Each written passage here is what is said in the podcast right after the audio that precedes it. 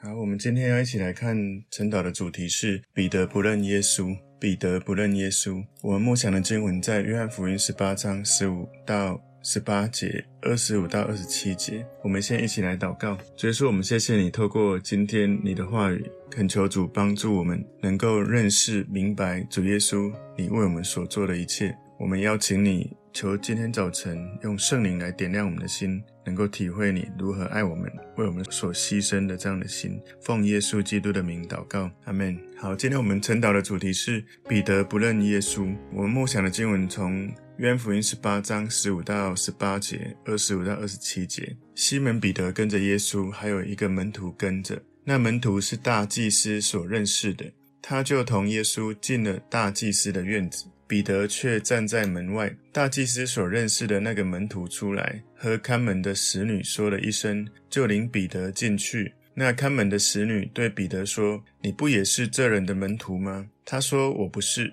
仆人和差役因为天冷，就生了炭火，站在那里烤火。彼得也同他们站着烤火。西门彼得正站着烤火，有人对他说：“你不也是他的门徒吗？”彼得不承认，说：“我不是。”有大祭司的一个仆人，是彼得削掉耳朵那人的亲属，说：“我不是看见你同他在园子里吗？”彼得又不承认，立时鸡就叫了。这个是很有名的一个记载哈。彼得不认耶稣，所以今天经文的主题是彼得不认耶稣。我们归纳今天的经文三个重点：第一个，彼得跟耶稣到大祭司家。约翰福音第十八章第十五节，西门彼得跟着耶稣，还有一个门徒跟着。那门徒是大祭司所认识的，他就同耶稣进了大祭司的院子。彼得曾经在克西马尼园的时候，因为当时这些法利赛人跟罗马的士兵来抓他的时候，彼得他在克西马尼园用刀割了大祭司仆人的耳朵。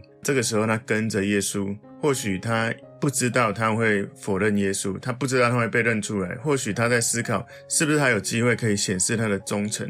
或许思考要看看耶稣会遇到什么事。我不知道他心里在想什么，但有可能一方面想要了解状况，也想要看看有没有可能去救耶稣或做一点什么事情。他就跟着耶稣到了他被关押的这个地方。大部分来解经的人会相信哦，这个里面讲的还有一个门徒跟着哦，所以另外这个门徒应该就是约翰，也就是写作这个约翰福音的作者。约翰呢，他之前跟大祭司跟他的家有联系哈，就是我们在经文上会看到，所以里面写到说大祭司所认识的，为什么会是大祭司所认识呢？有可能约翰他们的家庭跟这个祭司的。关系或许是有真实的关系，或者是有其他亲属的关系，不知道。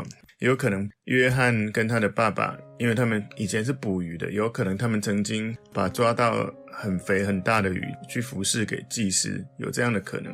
所以，为什么彼得跟约翰他们可以进入大祭司的家？显然一定是有一点关系哦。所以。这里讲到说，那门徒是大祭司所认识的，也就是说，约翰是大祭司所认识的。所认识当然不是只是一面之缘，应该是他有那样的关系，能够在门口的时候讲一声，就能够带着他要带进去的朋友，也就是彼得，能够带进去。所以，约翰福音十八章十六节，彼得就站在门外，大祭司所认识的那个门徒出来。和看门的使女说了一声，就领彼得进去。就像我刚刚讲的，他们能够进大祭司的家，一定不是那么简单哦。约翰跟大祭司跟他的仆人的关系，让我们看到，在这个晚上，为什么彼得能够进到大祭司的家？彼得跟约翰都能够进去那里，这是第一个重点。彼得跟耶稣到大祭司家，重点是那个约翰把他带进去。第二个重点是彼得否认与耶稣的关系。约翰福音十八章十七节前半段，那看门的使女对彼得说：“你不也是这人的门徒吗？”所以想象一下，你在现场哦，如果你是彼得，你可能本来以为不会有人认出你，或是你根本没有想到会有人说：“诶，你不是耶稣的门徒吗？不是这个人的门徒吗？”本来或许他可以不说，或者是他说：“啊，我看过他啊，我知道他。”不过呢，他几乎没有思考就回答。所以这里面这个使女啊，她说：“你不也是这个人的门徒吗？”换句话说，这个使女应该本来就知道约翰是耶稣的门徒。或许因为约翰他的家跟大祭司有关系，所以虽然知道约翰是耶稣的门徒，但可能他们就没有刻意要去说：“诶，你是耶稣的门徒。”这个使女她看到约翰是耶稣的门徒，又带了彼得来，会不会有可能？哈，她心里在想说：会不会现场约翰不只是带彼得，会不会还有带其他人来？然后心里可能会担心说：啊，这么多耶稣的门徒是要来做什么？他讲到说：你不也是这人的门徒吗？这人人这个字，哈，用当时的希腊文是比较。轻蔑的，举例来说，就是好像说你不是这家伙的门徒吗？约翰福音十八章十七节后半段说，他说我不是，所以彼得对这个使女的问话没有任何的思考，马上否定。所以我们看到彼得不但没有像他之前说的如此的忠心，而且他立刻否认是耶稣的门徒。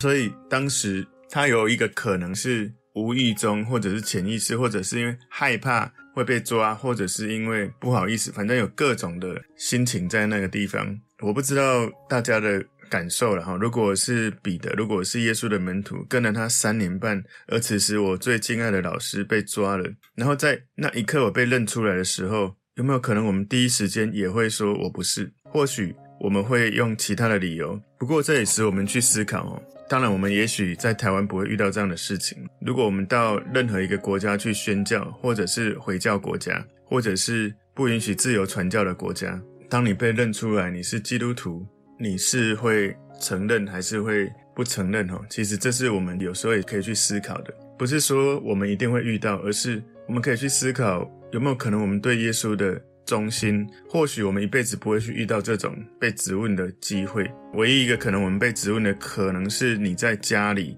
你是第一代基督徒，然后其他人知道你信耶稣之后，所有人在质问你，你不可以做这件事情，不然家里怎么样？点点点。或许我们更需要去思考的是这件事情。假设你的全家起来敌对你，跟你说你不可以这样，你这样就背叛我们的家族，类似这样的话，或者说你没有智慧啊，你怎么可以去做这种事？我们会怎么去回应？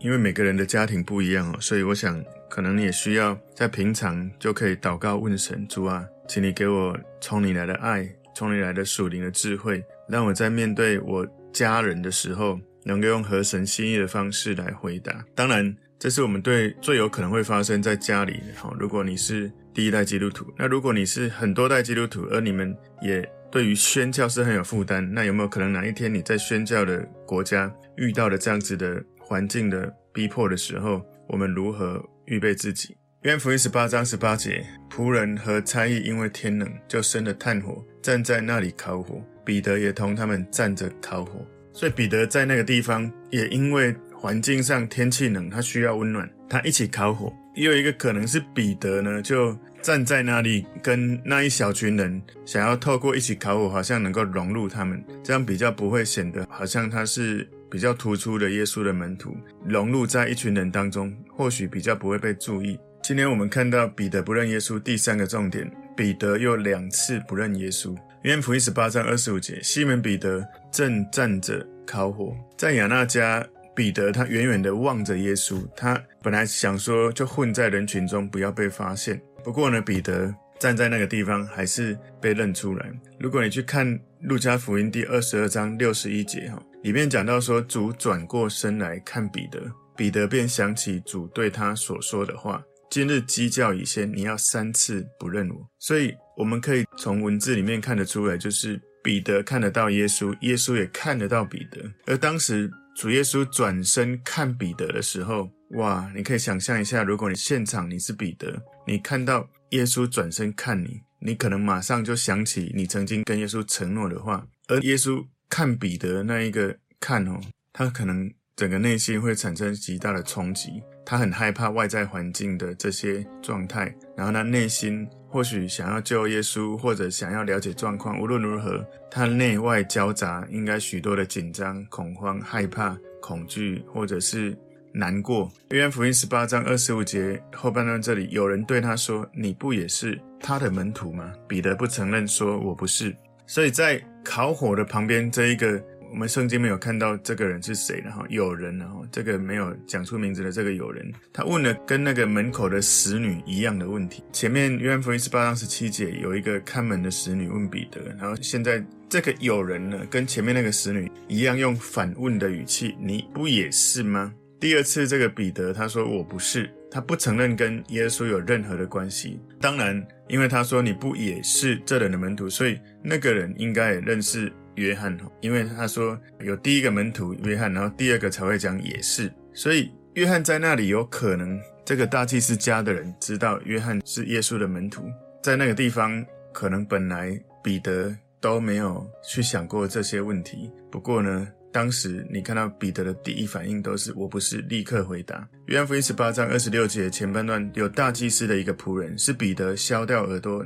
那人的亲属，所以约翰在我们看到十八章十五十六节那里看到约翰跟大祭司跟他一家的人是有关系的，所以有一个大祭司的仆人是彼得削掉耳朵那人的亲属，所以这是约翰也会知道的一件事情。他在那个地方，那个被彼得。削掉耳朵那人的亲属就说：“我不是看见你同他在园子里吗？”所以那个被削掉的那个人叫马勒古，马勒古的亲戚特别会去注意当时攻击他的亲戚的人，所以呢，马勒古的亲戚就认出来，就是那一个用刀攻击马勒古的耳朵把他削下来的那个人。